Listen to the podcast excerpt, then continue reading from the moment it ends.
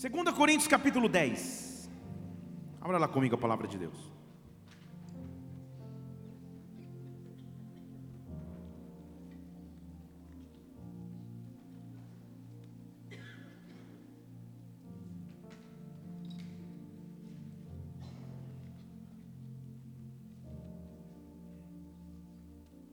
Segunda Coríntios capítulo 10, eu vou ler a partir do versículo 3. 2 Coríntios 10, versículo de número 3. O apóstolo Paulo está nos dizendo algo que é importante sabermos como filhos e filhas de Deus. Ele está dizendo assim: porque embora andando na carne, não militamos segundo a carne. Aleluia, deixa eu ler em português então. Porque, embora andando na carne, nós não lutamos segundo a carne. As armas das nossas lutas não são carnais, mas poderosas em Deus para destruir fortalezas, destruir raciocínios e todo baluarte, toda estaca, todo poste ídolo que se ergue contra o conhecimento de Deus. O que eu faço é levar cativo todo pensamento à obediência de Cristo. Espírito de Deus, nós estamos reunidos na tua casa nesta noite. Nós vemos aqui com uma só motivação, que é adorarmos o teu nome, que é sentirmos o refrigério que há em sua presença, que é o de sermos tocados por ti, que é o de experimentarmos o teu braço forte se levantando sobre nós. E nesta hora, meu Deus, mais uma vez eu te peço, vem nesse local com glória, vem nesse local com o penhor de Sua presença, Santo Espírito de Deus, neutraliza tudo que seria contrário ao teu agir, ao teu mover, ao teu derramar, e manifesta o teu reino em nosso meio. Vem com tua glória neste lugar, visita o abatido, visita o cansado, visita o oprimido, olha para aquele que precisa de direção que vem do alto, e onde houver sede, meu Deus, traga saciedade, onde houver fome, traga alimento, traga provisão, rachobastece de maneira sobrenatural profética. Eu quero gerar o resultado dessa pregação e ministração, que vidas sejam tocadas, salvas, transformadas, libertas pelo teu amor. Dá ordem aos teus anjos, que os céus estejam abertos sobre nós, e anjos subam e desçam, trazendo provisão que vem do alto, que o teu reino aqui se manifeste, que a tua glória aqui se estabeleça, pois teu é o reino, o poder e a glória para sempre. Amém e amém. Aplaudam o Senhor e adorem nesse lugar e adore. Oh! Aleluia! Oh! A Bíblia, então, através do apóstolo Paulo, está nos oferecendo a chance de termos armas. Armas, porém, não armas carnais, armas espirituais para que a guerra espiritual seja lutada, para que a guerra espiritual possa ser enfrentada. Ele diz: a arma é espiritual para demolir fortalezas e todo raciocínio seja levado à obediência de Cristo. Fortaleza é algo que se instala em sua mente, cultura, modo de agir, ser ou pensar. E ele está dizendo: Eu estou te dando armas, ou eu te dou armas para destruir fortalezas todo raciocínio que está oposto ao conhecimento de Deus, eu levo o meu pensamento cativo a Cristo. Quando fortalezas se instalam ou quando guerras se iniciam, é mais ou menos viver fase em nossas vidas, onde não poderíamos definir ou rotular com nenhuma outra terminologia ou termo, se não fosse conflitos. Alguém aqui que nunca tenha vivido nenhum conflito? Gente, dá um Nobel da paz. Conflito. Conflito é o estado de guerra ou estado momentâneo de ausência de paz em uma área. Quando um conflito acontece, é mais ou menos assim: estava tudo indo bem, tudo estava correndo dentro dos conformes, e daqui a pouco, conflito. Tudo estava dentro do planejado, e daqui a pouco, conflito. Tudo estava como eu esperei, ou como eu projetei, ou como eu desenhei, e daqui a pouco, conflito. Para quem está acostumado sempre a vencer, a Mariane, ó, veio trazer um chazinho para sua pastora. Deus te abençoe, tá? Quer deixar um índice para muito bem. quando o conflito de, do dia a dia ou da rotina começa a afrontar todos os momentos em que vivemos, o difícil é continuar tendo fé. Estamos acostumados a vencer, mas também temos que estar preparados para quando sofremos ataques. Interessante notar que estamos nos aproximando da Copa do Mundo, e Deus está vendo você emendando domingo que vem, o jogo é três da tarde, viu? Não vai emendar no churrasco e faltar no culto das sete. Dá tempo de sobra para você assistir o jogo, melhores momentos, entrevistas e vir para o culto. Diga amém. Não estou sentindo tanta fé, diga amém. Quem vai ficar no churrasco, diga aleluia. Olha, Deus queimando com a sua carne, hein? Muito bem, voltando, porque não era esse o assunto. Vi uma entrevista com o técnico da seleção e, e alguém perguntou para ele: Olha, vocês estão acostumados a sempre ganhar ou sempre estar em vantagem no placar. Como você vai preparar o time para a eventualidade de vocês estarem atrás ou correndo atrás do prejuízo? Correr atrás do prejuízo, estar em conflito, estar no meio de uma guerra é mais óbvio, muito mais difícil, mais custoso do que quando tudo vai bem. Na época da minha infância, existia uma musiquinha que dizia: Com Cristo no barco tudo vai muito bem, vai muito bem, você nem sabe o que eu estou falando. Tem alguém que sabe essa música para ver se tem a minha idade? Ah, aleluia! Eu cantava no infantil, com Cristo no barco tudo vai muito bem, vai muito bem, vai muito bem. Acho que espanta o vendaval, uma coisa assim a musiquinha. Com Cristo no barco tudo vai bem. Mas isso não quer dizer que em alguns momentos eu não possa estar em conflitos. Então a questão é qual é o conflito que nós temos que enfrentar, ou como reagir quando um conflito se instala, quando o um conflito se estabelece. Conflito acontece comigo mesmo, eu comigo mesmo, conflito acontece você com alguém, você lutando para convencer alguém ou para justificar alguém. Conflito acontece na tua própria existência, conflitos.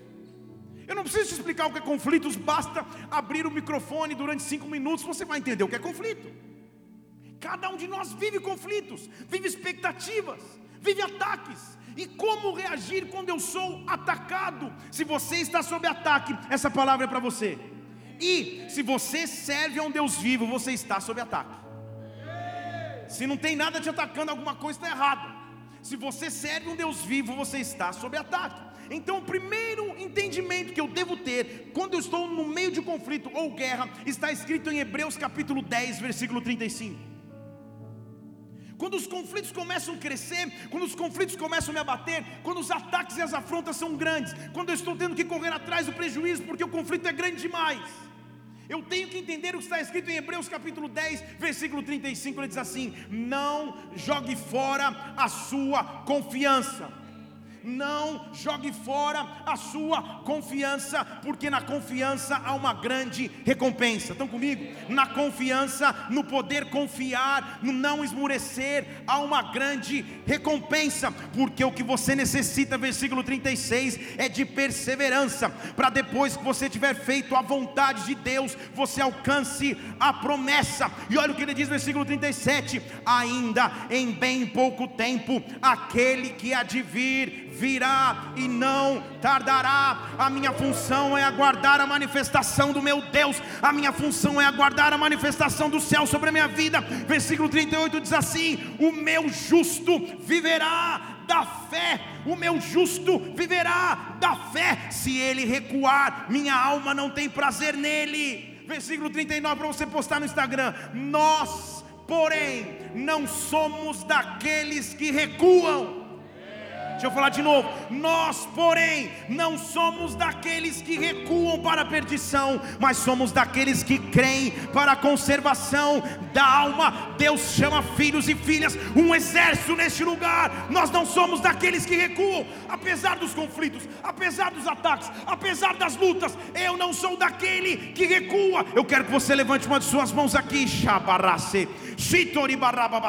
Eu não sei como você entrou nesta casa, mas Deus está dizendo: não recue, não recue, não recue, não recue, não recue. É com perseverança que se alcança a recompensa, é com perseverança que se alcança a promessa. Nós não somos daqueles que retrocedem. Dê um brado ao Senhor e aplauda neste lugar e adore. Oh! Oh! Agora, o que seria o original de recuar ou de retroceder? A palavra no original para recuar ou retroceder, desse texto, é a palavra grega que exprime timidez. Então ele está dizendo: diante de uma luta ou afronta, eu não sou tímido. Sabe o que ele está dizendo? Há momentos que eu estou passando lutas ou dificuldades, que eu não tenho que ficar assim na timidez, sabe? Eu te repreendo, eu te repreendo. Não, não, não, não, não, não. Há momentos em que eu tenho que me encher de autoridade. É isso que ele está dizendo. Eu não sou daquele que tem timidez. Eu não sou daquele que fica coado num canto. Eu sou daquele que sou fortalecido por Deus. A mesma palavra recuar no original grego significa sair no meio da caminhada. Deixa eu falar de novo, ele está dizendo assim: nós não somos daqueles tímidos, nós não somos daquele que saem no meio da caminhada que foi proposta. Se ele propôs uma caminhada, eu vou permanecer até o fim. Eu não vou parar em timidez, eu não vou parar em intimidação, eu não vou parar no medo. Eu não sou daqueles que retrocedem, eu não sou daqueles que retrocedem, eu não sou daqueles que retrocedem. Eu não sei qual conflito você está vivendo agora, eu não sei qual ataque veio sobre a tua família agora, eu não sei que ataque veio sobre o teu ministério agora, mas o que eu sei, que o meu Deus há de suprir cada uma das suas necessidades em Cristo. Que o meu Deus também diz: se Ele é por nós, quem pode ser contra nós? Eu não sou daquele que recua, eu não sou daquele que retrocede. Xarabastej, me dê armas, Senhor. Levante suas mãos como quem vai receber algo. Me dê armas não carnais, me dê armas espirituais. Sheshito, o conflito não define quem eu sou, o conflito constitui quem eu sou. Oh! Então, pode aplaudir ao Senhor. Oh! É por isso então que Tiago capítulo 4, versículo 7 é o famoso versículo que diz assim: Se achegue a Deus, fique próximo dele, se sujeite a ele, submeta-se à sua vontade, e depois que você estiver sujeito, sendo cuidado por ele, Tiago 4,7: resistir ao diabo e ele fugirá de vós. Eu tenho poder para oferecer resistência no meio do conflito que eu vivo, no meio das dificuldades que eu enfrento. Eu tenho poder de oferecer resistência. Eu não sou daquele que recua, eu não sou daquele que retrocede. O conflito pode ser muito maior do que eu posso conduzir, do que eu posso ter poder para reagir. Mas se Deus está comigo, o que Ele me dá é poder de resistência. Resista, resista. Coloque-se contrário, oponha-se, resista. No meio do conflito, eu preciso entender em alguns momentos como que ele se inicia ou por que ele se inicia. Eu quero ficar nessas próximas duas horas aqui.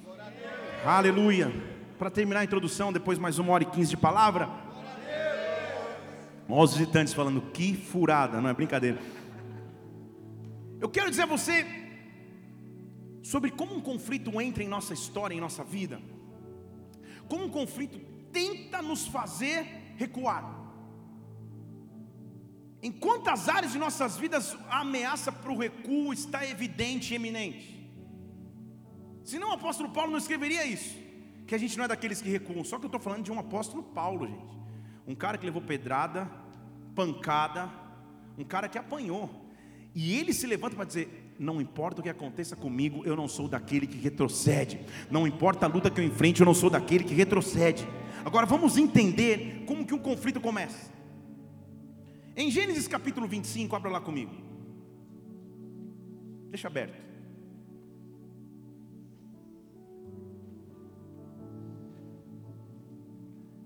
O que me chama a atenção nesse texto é que você conhece a história de Abraão, sim ou não? Dois, três conhecem, o restante depois vocês vão ler. Abraão pedia algo a Deus. O que, que ele pedia sempre a Deus? Você pode participar, tá? O que Abraão pedia a Deus? A resposta é um filho. Então vamos lá, para eles editarem no áudio, parecer que todo mundo sabe. Igreja, Abraão pediu algo a Deus. O que, que Abraão pedia a Deus? Isso, que maravilha de conhecimento, meu Jesus, um filho. Era impossível, ele não podia ter era impossível, ele não podia realizar. Deus concede a ele um filho. Agora, antes da promessa acontecer, você lembra comigo, ou se não lembra, eu estou te dizendo agora, que Sara e Abraão tentam dar um jeito, ele acaba engravidando sua serva, Agar, e Agar acaba tendo um filho chamado Ismael. Tudo bem até aí? Agora, errar ou tropeçar ou vacilar na fé antes da promessa acontecer, até vai. Ele se precipitou, tentou fazer pelas próprias mãos, aprendeu a duras penas que não era dessa maneira. Agora, vacilar depois da promessa já acontecida, aí, meu Deus, Abraão. Gênesis capítulo 25, versículo 1 diz assim: Abraão tomou outra mulher, que se chamava Quetura. Ele já tinha tido um filho com Agar, Deus deu a promessa através de Sara, o que, que ele foi arrumar? Porque vamos parar a pensar, era a cultura da época, não era uma cultura monogâmica, mas era uma cultura de poligamia da época, irmãos, da época, irmãos, da época, irmãos, da época. Aleluia, só uma mulher disse amém. Os homens vão dizer amém, porque meu Jesus, imagina mais de um espelho, Jesus amado, muito bem. A época podia ter mais de uma mulher. Agora ele já tinha tido um filho com Agar, Deus o repreendeu. Ele tem um filho da promessa ele toma outra mulher. E no versículo 2 diz que ele toma essa mulher chamada de Ketura. E Ketura deu à luz a Sinha, Joksã.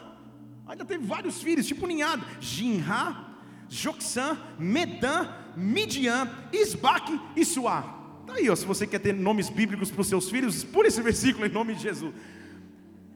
Zinhã, Joksã, Medã, Midian, Isbaque e Suá.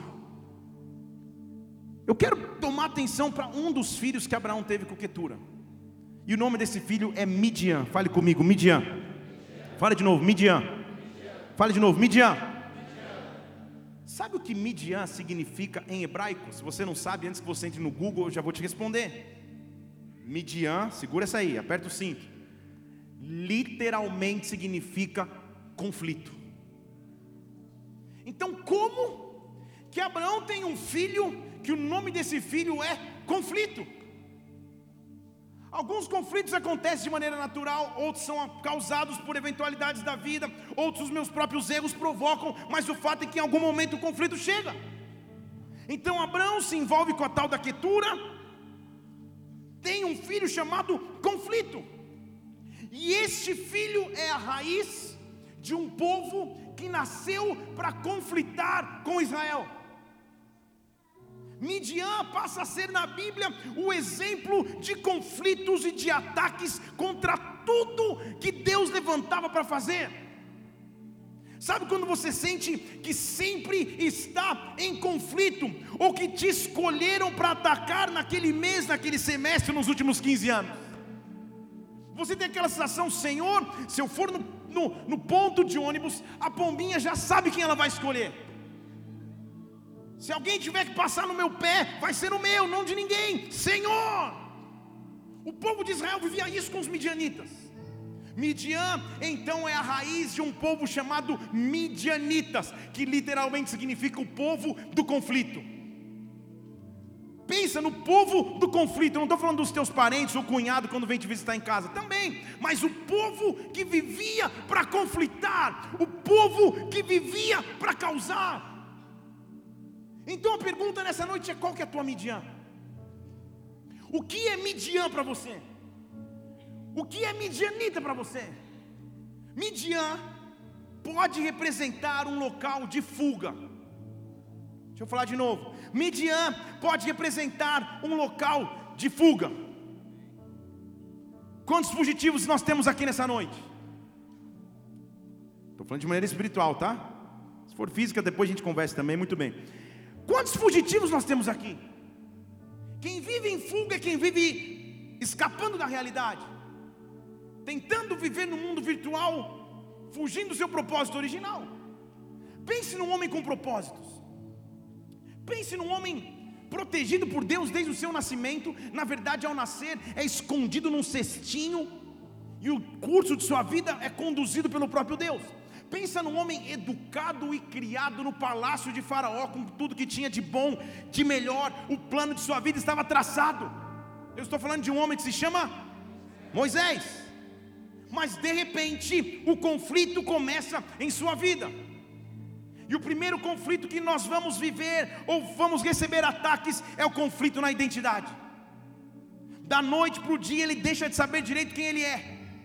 Ele perde um pouco o rumo a estribeira, ele não sabe direito se é A, ou se é B, ou se é C. Ele perde um pouco a sua identidade. Porque ele começa a crescer, educado no palácio de Faraó, mas dentro do seu coração alguma coisa começa a se movimentar em relação ao povo hebreu. Em Êxodo capítulo 2, versículo 11, diz que quando Moisés já era homem, tinha envelhecido, tinha crescido, ele saiu para ter com seus irmãos. Irmãos, esses, Êxodo 2, 11.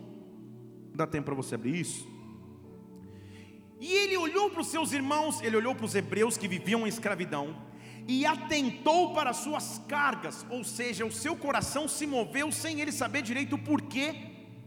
Ele se sentiu tocado porque aqueles hebreus, calma aí, não deve ser justo isso. A sua raiz hebraica estava começando a falar mais alto do que a sua cultura egípcia. Então ele olha e começa a se condoer com as cargas daquele povo. E além disso, ele viu um homem egípcio que estava ferindo um hebreu dentre os seus irmãos. Ele vê lá o cara chicoteando, ou batendo, ou torturando, e aquilo move o seu coração. Só que, quando Deus tem uma chamada e um propósito para as nossas vidas, não é na nossa própria força. Deixa eu falar de novo para alguém dizer amém. Quando Deus tem um propósito, uma promessa, eu não posso forçar essa promessa eu tenho que aguardar os tempos de Deus, porque ele vê o, o, o, egípcio dando uma chicotada lá no hebreu, sabe o que a Bíblia diz, versículo 12? É igual você de madrugada na geladeira, ele olha para um lado, olha para o outro, tá vendo aí? Não tem ninguém vendo, pá, vai lá e mata o egípcio, e enterra o egípcio na areia. Moisés, como assim? Como você vai se confundir no início da tua chamada? Deus te chamou para libertar o povo de Deus, para cuidar dos hebreus e exterminar os egípcios, mas não com a tua própria força. Deus não te chamou para fazer de maneira atropelada desse jeito. Ele fala: Poxa, agora começou a minha missão. Agora começou a minha chamada. Agora eu vou ser top, vai ser sensacional. Eu me levantei como julgador do povo de Israel. Porque no dia seguinte ele fala: Poxa, deu certo ontem, então vai dar tudo certo. Versículo 13, ele sai de novo. E agora ele vê dois homens discutindo mais uma vez, agora dois hebreus. E ele pergunta: Ei, por que, que você fere o seu próximo? Tipo, eu sou o cara. Já matei um egípcio ontem, minha vida começou, minha chamada começou, tudo começou. Só que olha como os caras respondem para ele: Ei, o que, que você está pensando que você é? É mais ou menos isso. Quem te levantou como príncipe sobre a gente? Ah, você quer matar a gente igual matou o egípcio? Não tinha WhatsApp, não tinha Instagram, mas a notícia corria também, irmão. Alguém viu, postou, gravou, alguma coisa aconteceu e Moisés falou: Ih, o negócio foi descoberto. Temeu então Moisés e disse: Certamente foi descoberto. Quando o Faraó soube disso, procurou matar Moisés e Moisés fugiu. Eu li tudo isso para chegar até aí. Moisés fugiu. E olha onde Moisés foi habitar. Moisés foi habitar na terra de Midian.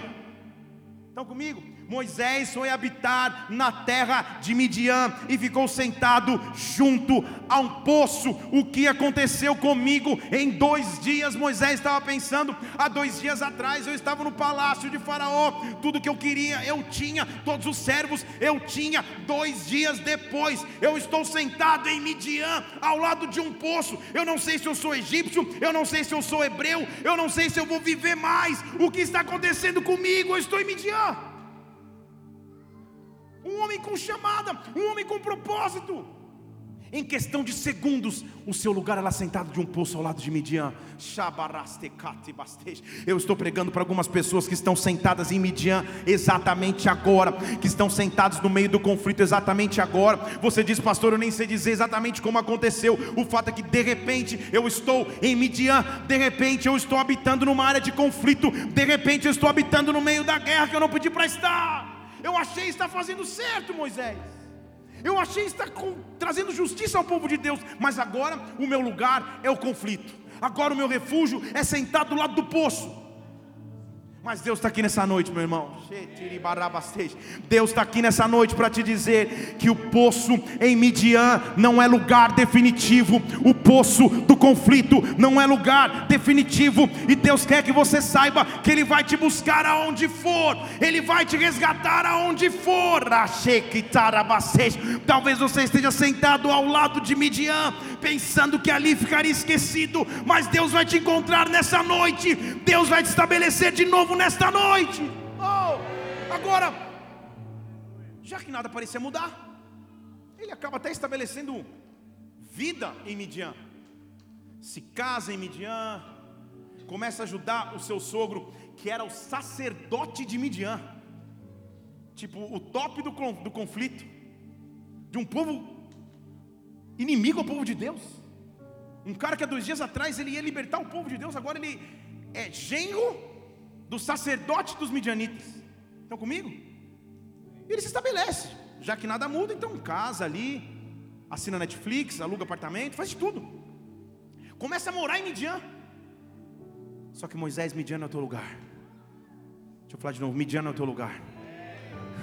Sentado ao lado de um poço, só lembrando daquilo que foi no passado, não é o teu lugar. O que Deus está dizendo para algumas pessoas aqui, que as tuas melhores memórias não serão somente do passado. Deus ainda tem plano para o teu presente e futuro. Você não vai ficar esquecido em Midian, você não vai ficar esquecido no conflito.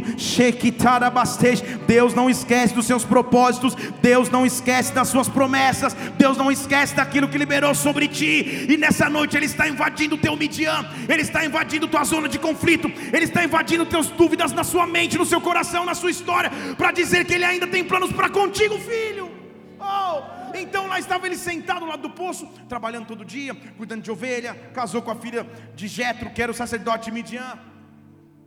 Até que, até que, um dia, como qualquer outro, o tempo passou.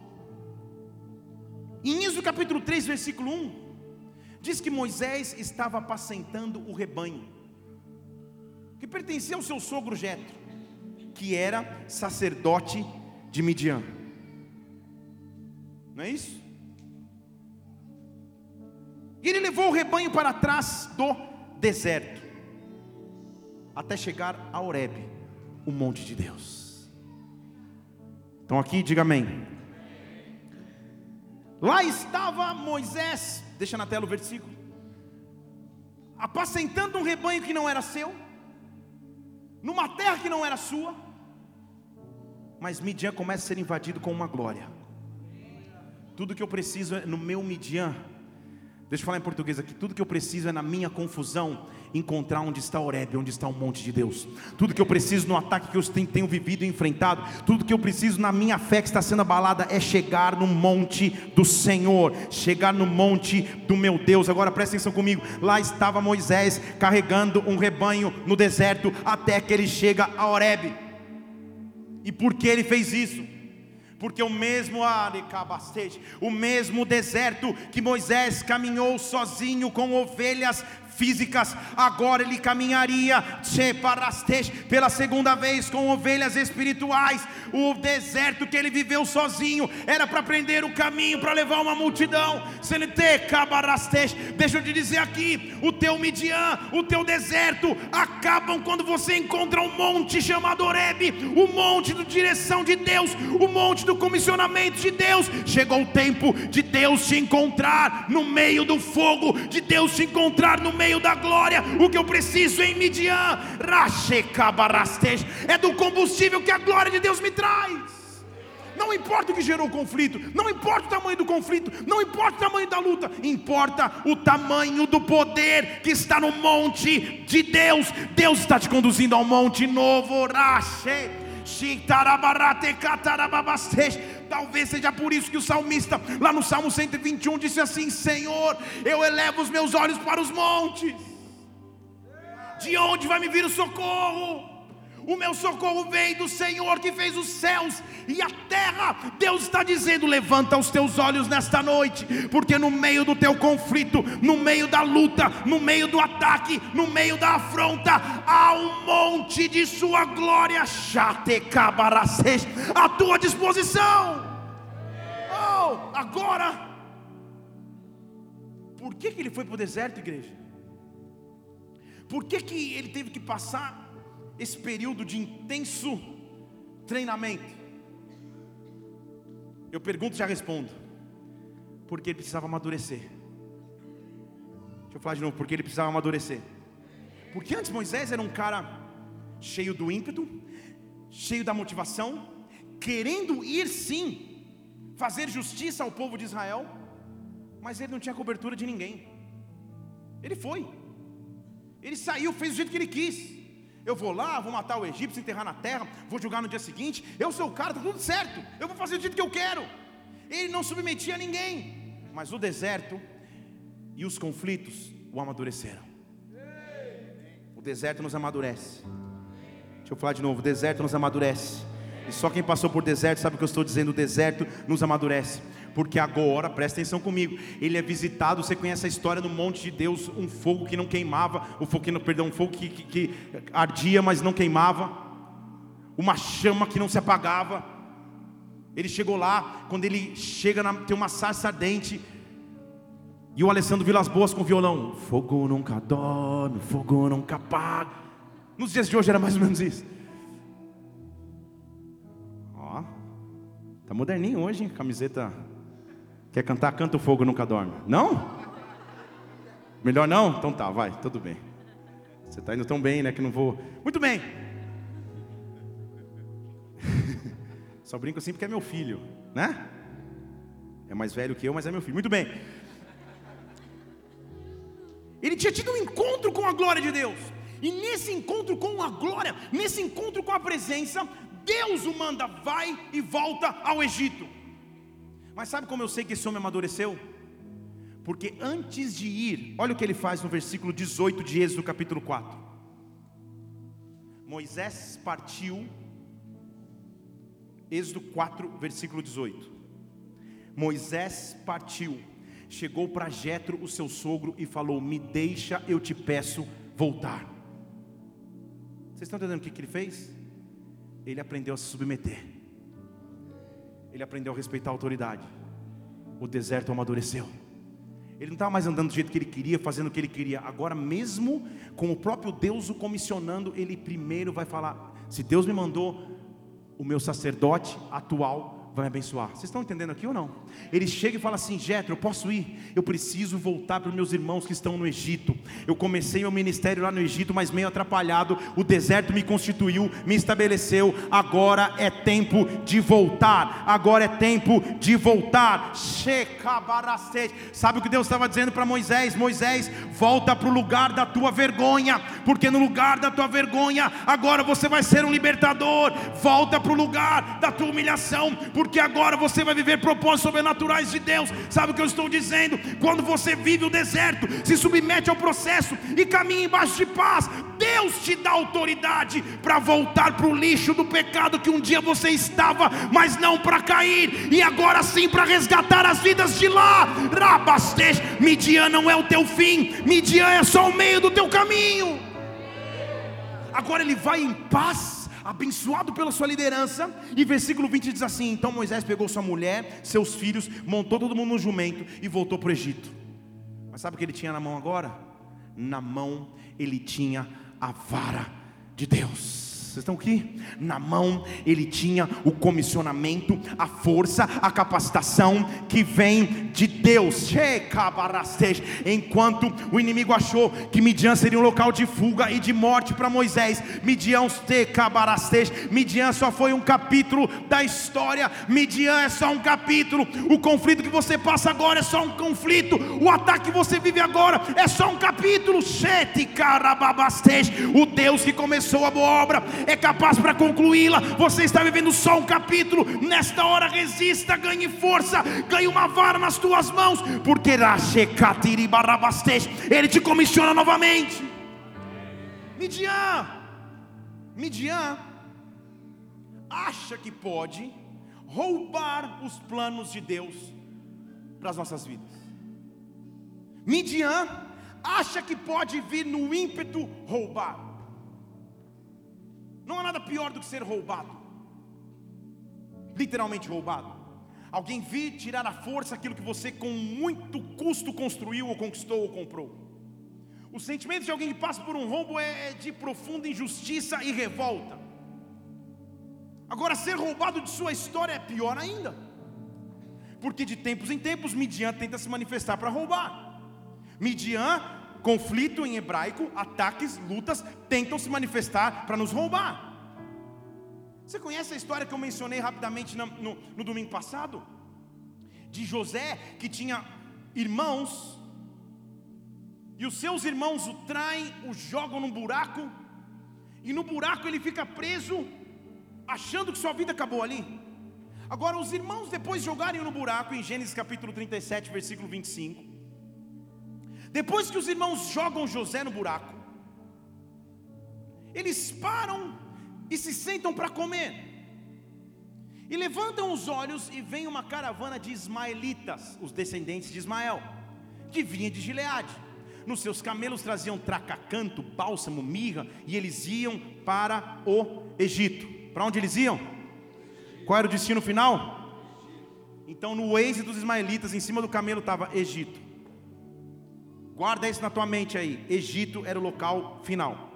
Então Judá disse para os seus irmãos: Ei, que, aproveita a gente matar José e encobrir o seu sangue? Não, vamos fazer negócios com ele. Vinde, vamos vendê-los aos ismaelitas. E não seja nossa mão sobre ele, porque ele é nosso irmão na, na nossa carne.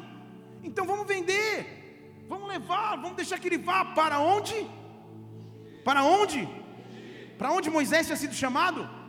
Ah, muito bem, então vamos levar para o Egito, vende. Eu não sei para onde eles estão indo, mas vende. Vamos vendê-los para os ismaelitas. Agora se segura aí, segura. Ao passarem os negociantes, estão lendo aí comigo?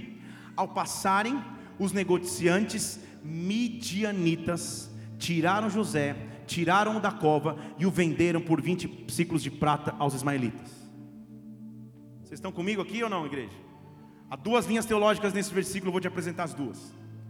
A primeira e mais conhecida é que os midianitas e ismaelitas são o mesmo povo. E quem tirou José da cova foram os irmãos. A segunda, que também é a interpretação da vazão para que a gente entenda, é que os midianitas foram adiantados na frente dos irmãos e tiraram José antes. E venderam para os ismaelitas.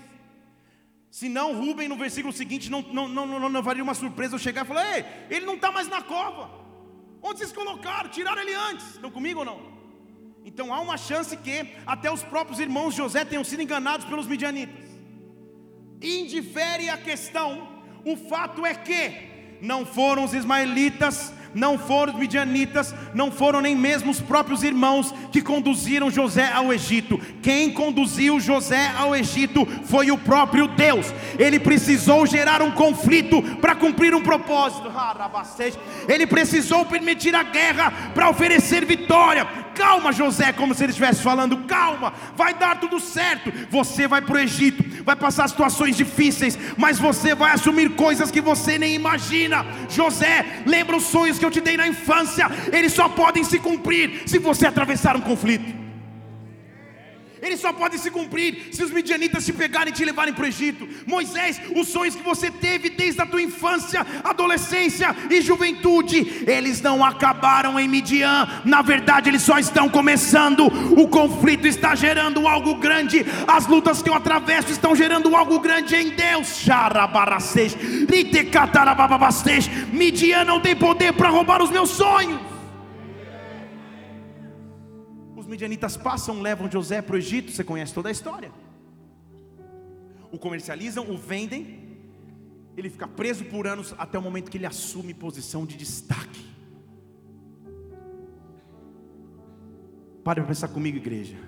Midian achou que estava roubando os propósitos para a vida de José, quando na verdade eles nada mais eram do que um Uber Black levando José em segurança para o local que ele precisava chegar de graça. Estão comigo? Os conflitos não determinam o meu fim, os conflitos me constituem para aquilo que Deus quer fazer na minha vida. Se a vida não tivesse conflitos, eu seria muito mais imaturo. Se a vida não tivesse lutas, eu seria muito mais mimado. Mas porque eu passo por Midian, Deus me dá constituição de fé. Porque eu passo por Midian, porque eu passo por conflitos, Deus estabelece seus propósitos com a minha vida. Então eu não reclamo a Deus, ou eu não choro na presença de Deus quando os conflitos chegam. Na verdade, eu glorifico a Deus porque eu estou sendo ensinado em meio à guerra. Deus me chamou como um guerreiro que não recua, como um guerreiro que não retrocede. E Midian não será o meu fim, será o canal para que eu chegue naquilo que Deus Deus preparou para mim. José tenha calma, o conflito está gerando algo grande. Os midianitas acharam que estão te roubando, mas você está secarabastej, se preparando para coisas grandes em Deus. Moisés aprendeu a lutar em Midian.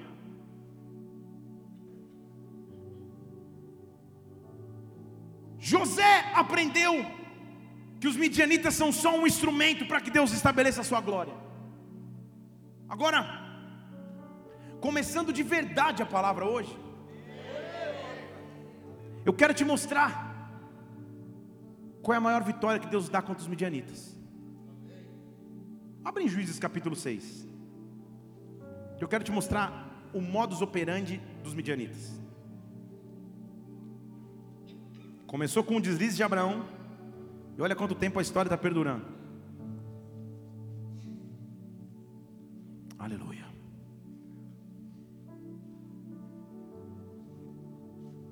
O cenário é mais ou menos esse.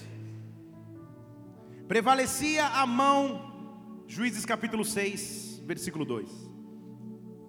Prevalecia a mão de quem, gente?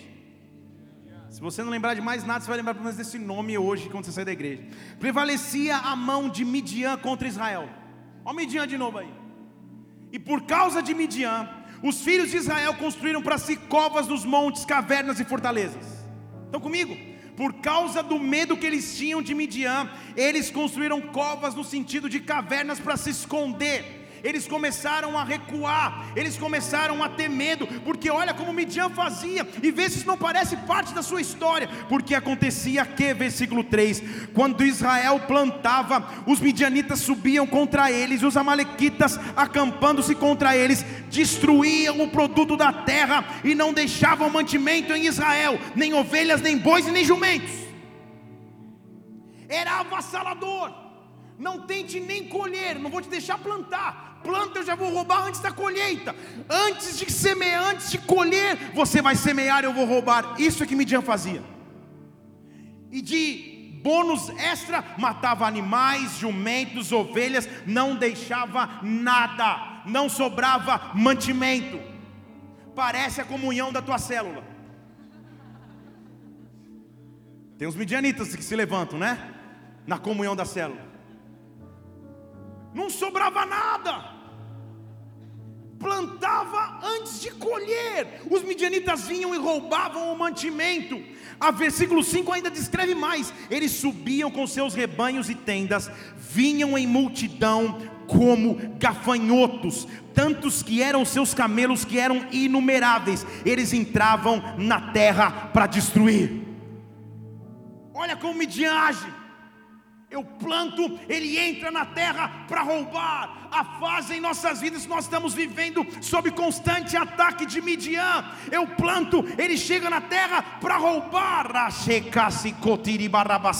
Eu sei que aqui famílias sendo atacadas por midianitas. Eu sei que aqui ministérios sendo atacados por midianitas. Eu sei que aqui emoções sendo atacadas por midianitas. Mas Deus está neste lugar. Deus está neste lugar. Há Deus em Israel. Há Deus sobre a tua vida. Os midianitas vão ter um fim. Como que o fim de Midian começa?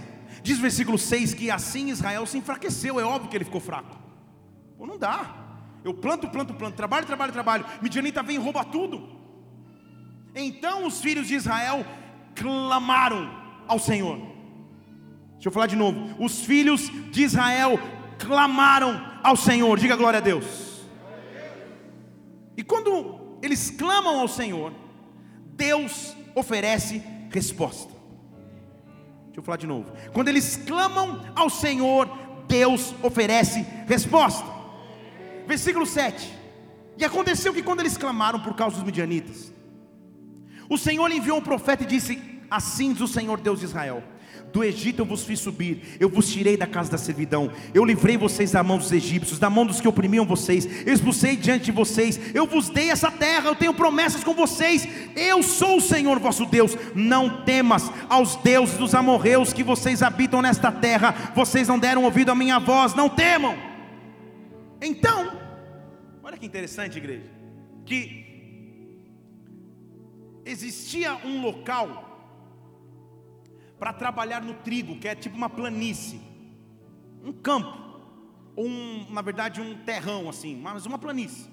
E o local de se trabalhar o trigo, ou de se colher o trigo, depois da colheita se separar os seus grãos, é chamado de eira.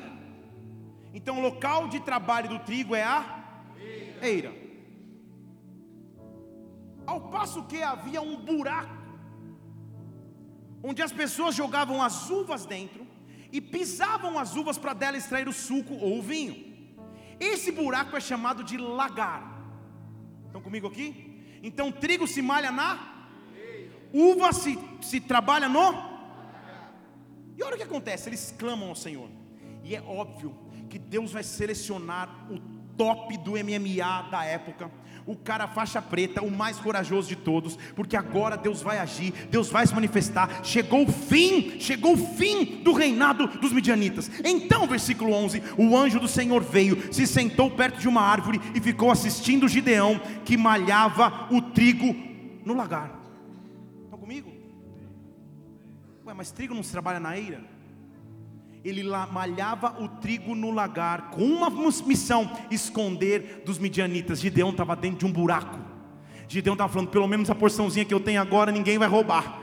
Que coragem havia nesse homem, ele estava escondido num buraco trabalhando no trigo, ao invés de estar no campo aberto com coragem, ele estava dentro de um buraco falando: Não, os midianitas estão levando tudo, pelo menos essa porção ele não vai levar. E sabe o que eu amo que a Bíblia fala? Não era abastejo, no versículo 12 o anjo do Senhor fala: Gideão, o Senhor é contigo, homem valoroso.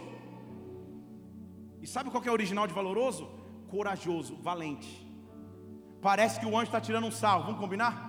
Como você chega para um cara, dentro do buraco, escondendo sua provisão, para que os medidas não levem e falam: Olha, encontrei um homem valente, o Senhor é contigo. Será que o homem está recebendo um escárnio ou o anjo está tirando sarro de Gideão? Não, amada igreja. Quando ele olha para mim, ele não enxerga a minha circunstância atual, mas ele enxerga quem eu posso ser para Deus. Gideão, você não sabe, você está dentro de um buraco amedrontado, mas você é valente, você é valente, você é valente, você é valente, você é valente. Receba força, Gideão, receba força, Gideão. Eu sou contigo. Dê um brado ao Senhor e adoro neste lugar e adoro. Oh! Oh! Aí ele vira versículo 14 e fala assim: Gideão, faz o seguinte: vai nessa tua força. Que força? Força de um cara escondido no buraco? Vai nessa tua força, homem valente. Vai, livra Israel da mão de Midian. Não sou eu que estou te enviando. Aí ele responde com a sua pequenez: Senhor, você não sabe quem eu sou? Versículo 15: Eu sou na família menor eu sou a família menor em Israel, a mais pobre. Meu nome está no SPC, no Serasa, está difícil. Eu sou o menor na casa de meu pai. Eu não tenho condições de me levantar. O anjo ignora sua pequenez e responde assim: Vai, recasse cabarabastej. Põe lá, vai, porque eu vou ser contigo. Você vai ferir os midianitas como se fosse um só homem. Não vai ser grande demais para você. Escute o que Deus está dizendo a despeito da tua circunstância. Sai do buraco de Midian, porque eu vou ser contigo. Eu vou ser contigo. Levante uma de suas mãos. Esse conflito não te define. Vai nesta força, homem valente vai nesta força, homem valente, vai nesta força, não te mandei eu, vai nesta força, dê um brado ao Senhor e adore neste lugar. Oh! Oh! Não, versículo 33, os midianitas montaram acampamento, uma multidão como gafanhotos, de acordo com a Bíblia diz montaram acampamento na frente do Jordão, no vale de Israel. E agora? Quem poderá nos defender? Só você que teve infância riu, eu e o André aqui. Quem poderá nos defender? E agora? Agora é que o improvável se manifesta. Deixa eu falar de novo, agora é que o improvável se manifesta. Porque para um cara que estava no buraco escondendo o restinho da provisão que ele tinha, olha o que acontece no versículo 34: Mas o Espírito do Senhor se apoderou de Gideão. O Espírito do Senhor se apoderou de Gideão. Deixa eu falar de novo. O Espírito do Senhor se apoderou de Gideão. Igreja, não dá tempo de pregar sobre isso, mas essa era uma época onde o sacrifício de Jesus Cristo ainda não havia acontecido, o véu ainda não havia se rasgado, o Espírito Santo não visitava as pessoas com frequência, o Pentecoste não tinha acontecido ainda. Então, para o Espírito de Deus cair sobre alguém, era algo muito sobrenatural. O Espírito de Deus vem e se apodera, assume o controle toma controle da situação. E Gideão começa a tocar uma trombeta. Versículo 34. Gideão começa a tocar uma trombeta. Gideão começa a anunciar um tempo novo para que as pessoas se ajuntem a ele, ele começa a tocar o brado de um novo tempo. Por isso se diz: toca a trombeta em Sião, toca a trombeta em Sião, Toca trombeta numa terra que não produz. Toca trombeta, Gideão. Eu não sei direito como vai ser, mas eu vou tocar trombeta. Eu não sei direito como vai ser, mas eu vou levantar minha voz em fé, em autoridade. Esse afronta, esse ataque que eu estou vivendo, vai nessa força. Deus está te dando força, vai nessa força. Oh, então, Gideão pegou o versículo 35 e enviou mensagens para todo mundo. Tribo de Manassés vem, vem comigo Aser, vem Zebulon, vem Naftali, vamos nos encontrar. Saiu mandando inbox para todo mundo. Deus vai fazer algo novo. Alguns minutos atrás eu era um cara num buraco. Alguns segundos atrás eu estava preso em Midian mas o Espírito do Senhor se apoderou de mim. O Espírito do Senhor se apoderou de mim. Igreja, quando o Espírito de Deus se apodera de alguém, a sua semana vai ser diferente, sua segunda-feira vai ser diferente. Teu mês de junho, teu mês de julho, teu segundo semestre vai ser diferente. Nós estamos chegando na metade do ano e eu estou dizendo: o Espírito do Senhor vai se apoderar de você. O Espírito do Senhor vai se apoderar da tua história. Cache, rite catarabastou. Show! Então, o Espírito se apodera, ele reúne todo mundo e fala: Agora eu não sei o que vai acontecer, mas algo vai acontecer. É chegado o fim dos midianitas. Deixa eu falar de novo para alguém crente também. É chegado o fim dos midianitas. É chegado o fim dos meus conflitos. É chegado o momento de afronta aos ataques. Então, Jesus, aleluia. Deus é fiel pela, pela tecla do voltar, porque eu apertei uma tecla que apagou tudo. Então, Aleluia. Juízes 7. Glória a Deus pelo Deus da segunda chance. Juízes capítulo 7. Versículo 16. Vamos ler o versículo 1. O povo chorava como criança. Só para não perder o momento. O povo chorava como duas crianças no colo de uma mãe. Desespero dificuldade. Mas Gideão, Juízes 7:1, levantou-se com o povo de madrugada. Só se levanta de madrugada quem tem disposição. Quem não tem muita disposição, levanta meio-dia, meio-dia, uma, de dois, uma da tarde, duas da tarde. Mas quando você tem um negócio para fazer, você se levanta de madrugada. Eu vou me levantar de madrugada. Deus falou que vai fazer, é o fim dos midianitas, eles estão acampados igual gafanhoto, mas Deus vai agir. Eles se acamparam junto à fonte de Arode, e o arraial de Midian estava na frente deles na banda do norte, perto do outeiro de Moré, no vale, era a grande batalha. Israel contra os midianitas, Israel contra os inimigos que vinham como gafanhotos. Não dá tempo de te contar toda a história. Ele começa com um exército gigante, Deus vai só cortando, nota de corte, nota de corte, nota de corte, nota de corte sobram 300. Para um cara que começou com mais de 30 mil, sobram 300. E Deus falando, calma, eu estou cortando, você está perdendo, está diminuindo, mas é para que eu possa ser glorificado e não o teu nome.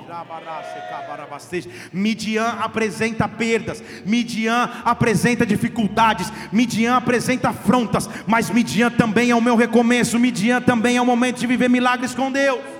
Então ele divide 300 homens, são 300. Começamos com 30 mil. A primeira pergunta dele é: se alguém está com, tá com medo, volta para casa. Ele grita assim no meio do exército, pensando que todo mundo vai estar, não, mais da metade, o quê? Vai embora.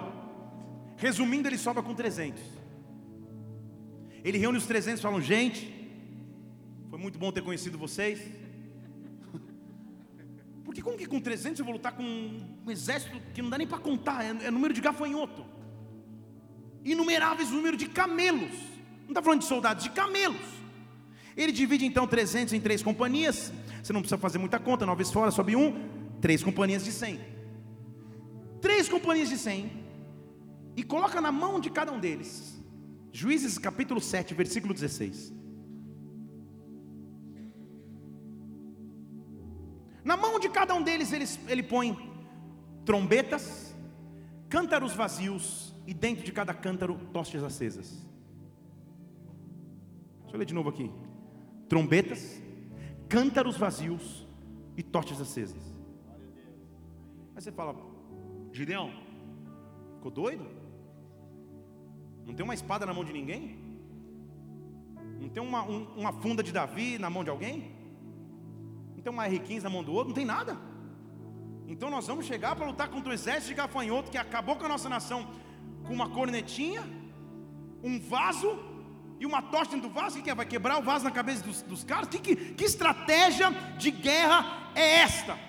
Não é uma estratégia natural, mas é uma estratégia sobrenatural. Não é uma estratégia natural, mas é uma estratégia sobrenatural. Eu só saio de Midian, eu só derroto Midian quando Deus me dá algo sobrenatural. Eu não vou mais no natural. Já há uma glória sobre esta casa. Eu não sei se você sente. O Espírito Santo está se preparando para se apoderar de ti e para te dar ferramentas sobrenaturais. Oh, então ele diz assim: Olha para mim façam o que eu fizer. Quando eu chegar lá na extremidade do arraial, versículo 17, como eu fizer, vocês façam. Pensa comigo, que estrategista de guerra. Eles nem se reúnem no board de meet para dizer como vai ser. Faz o seguinte: na hora vocês vão ver, vamos lá, vai dar tudo certo. Se eu, se eu correr, vocês correm, se eu desmaiar, vocês desmaiam. O que eu fizer, vocês fazem também. 300 homens para lutar contra o exército de homens como gafanhotos. Versículo 18: Olha, quando eu tocar a trombeta, vocês estiverem comigo, toquem também. E gritem pelo Senhor e por Gideão. Pelo Senhor e por Gideão pelo Senhor e por Gideão. No meio da guerra, toquem a trombeta e digam para quem a guerra é ou quem é o Senhor da guerra. É o Senhor que está usando um filho na terra. É o Senhor que está usando um pobre da casa de Manassés. É o Senhor que está usando o menor em Israel. Gideão estava dizendo aquilo que Deus fizer na minha vida ou através da minha vida vai trazer glória ao nome do Senhor. O Midian que eu passei, o conflito que eu passei, está me constituindo em alguém muito maior, muito melhor. Vai nesta força, vai nessa força, Ele está te dizendo, Ele diz: Eu vou tocar trombeta, vocês gritam, é pelo Senhor e pelo pequenino, é pelo Senhor e pelo pobrezinho, vamos nessa. Então, eles chegam e o exército está lá embaixo no vale, acampado, dormindo. Gideão e os cem homens estavam com ele, versículo 19. Chegaram na extremidade do arraial, na, no princípio da vigília da noite. E as guardas estavam poucos colocados porque era noite. Então, olha a estratégia de guerra. Eles tocaram as trombetas, despedaçaram os cânticos que tinham nas mãos. Estão comigo aqui ou não? Eles tocaram as trombetas e despedaçaram os cânticos, os cânticos, os cântaros que tinham nas mãos. Que estratégia maluca de guerra é essa? Só descobre essa estratégia quem passou por Midian. Lembrando das músicas antigas, da minha época de igreja, da minha avó. Tinha uma que dizia assim: Eu quero ser, Senhor amado, como um vaso nas mãos do olho. Você sabe todos dizendo, quebra minha vida. Ó, oh, tem uns das antiguidades aí também, aleluia. Sabe o que Gideão estava fazendo? Não há como passar por Midian sem ser quebrado. Mas se eu tiver fé o suficiente para bradar, se eu tiver fé suficiente para tocar a trombeta, o vaso pode se quebrar. Mas quando a, a, quebra do vaso parecia ser o fim, quando o vaso se quebra, a tocha se Quando o vaso se quebra, a tocha se acende. Quando o vaso se quebra, a tocha se acende. Quando o vaso se quebra, no meio do meu chamado em Midian, o que parecia ser o fim, o cântaro ficaria em cacos, mas agora o cântaro não é mais importante. Atrás do cântaro há uma tocha acesa, há um fogo que nunca dorme, há um fogo que nunca é vencido. Deixa o midianita descobrir que ao tocar as trombetas, o fogo de Deus vai começar a se manifestar. Oh, oh, agora, igreja. Vamos falar um pouco de estratégia de guerra. Os trombeteiros eles estavam presentes em todos os exércitos. E antes da guerra acontecer, os trombeteiros vinham mesmo, tocavam trombeta. Pum, pum, pum, Olha que trombetinha fajuta. Pum, sei lá. André, som de trombeta. Se prepara aí. Sai do Face um minutinho. Então, ele diz: toca a trombeta. Tocando a trombeta, vai começar a guerra. Então era mais ou menos isso. Está preparado aí? Com a bubuzela? Então, os, os exércitos se reuniam ao redor do campo de batalha. E todo o exército fazia isso. Eles tocavam a trombeta. Tudo bem, fica para a próxima. Eles tocavam a trombeta. Pode voltar, pode voltar a, a, a estaca zero. Muito bem, Gideão. Eles tocavam a trombeta para anunciar que a guerra ia começar. Agora, todo exército que se preze tinha os trombeteiros e atrás dos trombeteiros tinham os verdadeiros soldados. Só que que Gideão tinha eram só os trombeteiros. Estão aqui comigo?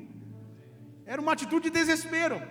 Eu estou tocando e bradando a guerra, mas ai se eles soubessem que atrás não tem soldado nenhum que atrás não tem soldado nenhum, só que Deus é tão sábio, Deus é tão soberano e tão poderoso, que ele se reúne na extremidade do arraial e o povo está lá dentro de um vale. E quando os soldados estão lá dentro de um vale, eles escutam o eco de 300 trombetas tocando ao mesmo tempo. Eles falam: Meu Senhor amado, se esse exército tem tanta trombeta assim, imagino que tem soldado. Vocês estão comigo? Imagino que tem soldado atrás. Eles não sabiam que era um blefe. Eles não sabiam que era Deus. Eles não sabiam que aqueles homens estavam sendo despedaçados do seu orgulho, da sua coragem, da sua força pessoal, para se entregar à força de um Deus que pode tudo fazer. Então eles estão tocando trombeta. As tochas estão nas mãos. As trombetas estão tocando. E eles dizem: espada pelo poder do Senhor e pelo pequeno que Deus levantou. Espada pelo Senhor e espada por Gideão. E versículo 21 1 diz, Juízes capítulo 7: cada um se conservou no seu lugar, ninguém se mexeu, e todo o exército midianita começou a correr, gritando, e fugiu. Midian que apresentava minha fuga, Midian que apresentava minha ameaça, só o som da trombeta, só o som da trombeta, só o enxergar o fogo daquele que é dono de todo fogo, começa a fugir, mas pior, só para você que tinha aqueles amigos que brigavam na balada, isso lá na época do mundo, sabe quando está aquela escuridão na balada e estoura uma briga? E você sem querer dar, um, dar umas moquetas no teu próprio amigo, alguns você tinha algo contra, você já aproveita o momento. O desespero do exército midianita foi tão grande que eles se levantam e começam a correr e põe lá o próximo versículo. Eles estavam tão desesperados que o povo está lá em cima com a tocha tocando a trombeta, eles não estão mexendo uma palha. E lá embaixo, no meio do vale, o Senhor começou a virar a espada de um midianita contra o outro. Estão comigo? Começou a acontecer uma confusão no arraial do inimigo sem Deus, sem, sem Gideão mexer uma palha, Deus estava agindo dentro do arraial do inimigo. Então um começou a virar espada contra o outro, ou é todo arraial, eles começaram a fugir de um inimigo que não existia, de um inimigo que não podia ser visto, mas era sobrenatural, e fugiram até os limites de Abel Miolá, mostrou geograficamente onde eles foram. Então Deus começou a apresentar vitória, Deus começou a apresentar livramento nesta guerra. Você não terá que lutar, simplesmente observe o livramento do teu Senhor, o livramento do teu Senhor. Então, está um matando o outro sozinho, e os caras estão com a tocha. Só que eles eram guerreiros. E uma guerra, e eu vou terminar aqui, só acaba quando o príncipe é derrotado. Uma guerra só acaba quando o cabeça é derrotado. E sabe o que acontece? Versículo 25: Então correram atrás.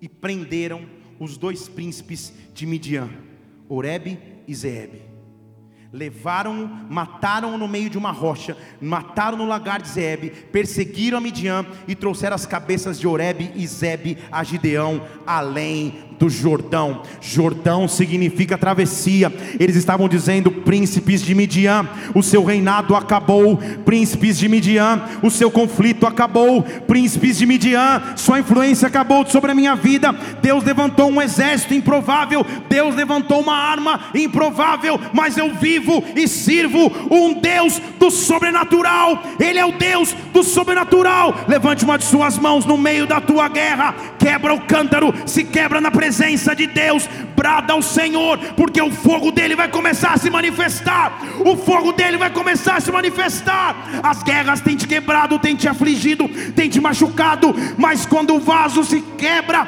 o fogo se manifesta. O fogo se manifesta. Oh!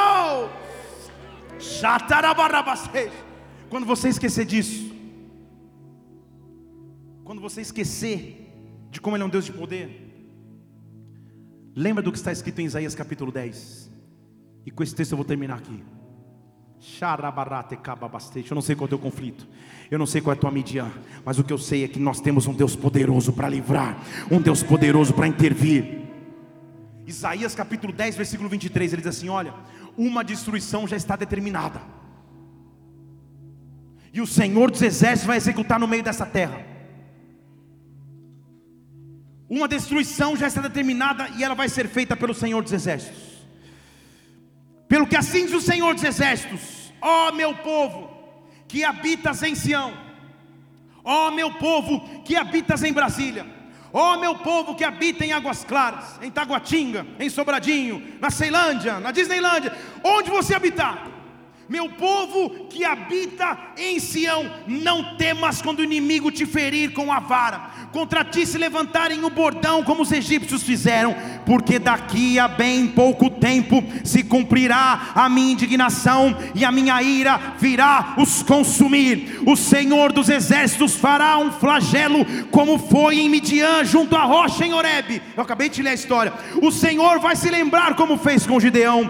O Senhor vai estender a sua vara sobre sobre o mar, como ele fez no Egito com Moisés, homens que viveram Midian, a Bíblia está mencionando, e naquele dia, diz o Senhor dos Exércitos: levante uma de suas mãos, será tirado do teu ombro o peso, e o que prendia, o que trazia peso no teu pescoço, será quebrado por causa da fartura que Deus tem para você. Eu estou aqui para dizer que Midian acabou a sua influência, conflito acabou a sua influência. Toca a trombeta, quebra o vaso, manifesta o fogo do Senhor. Oh! Feche seus olhos nessa hora. Feche seus olhos nessa hora. O fogo de Deus vai começar a se manifestar.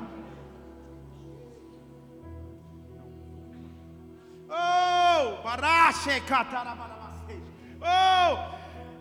Quando o vaso se quebra, o fogo dele começa a se manifestar. Eu não sei qual conflito você está vivendo ultimamente: conflito consigo mesmo, conflito nas tuas emoções, conflito na tua identidade, conflito nas tuas finanças, conflito no teu casamento, conflito no teu ministério. Quantos são os conflitos de midianitas que te atacam todos os dias? Mas Deus está dizendo nessa noite: toca a trombeta, quebra o vaso para que o fogo se manifeste. Chata casarabarababasteja. Oh! Oh!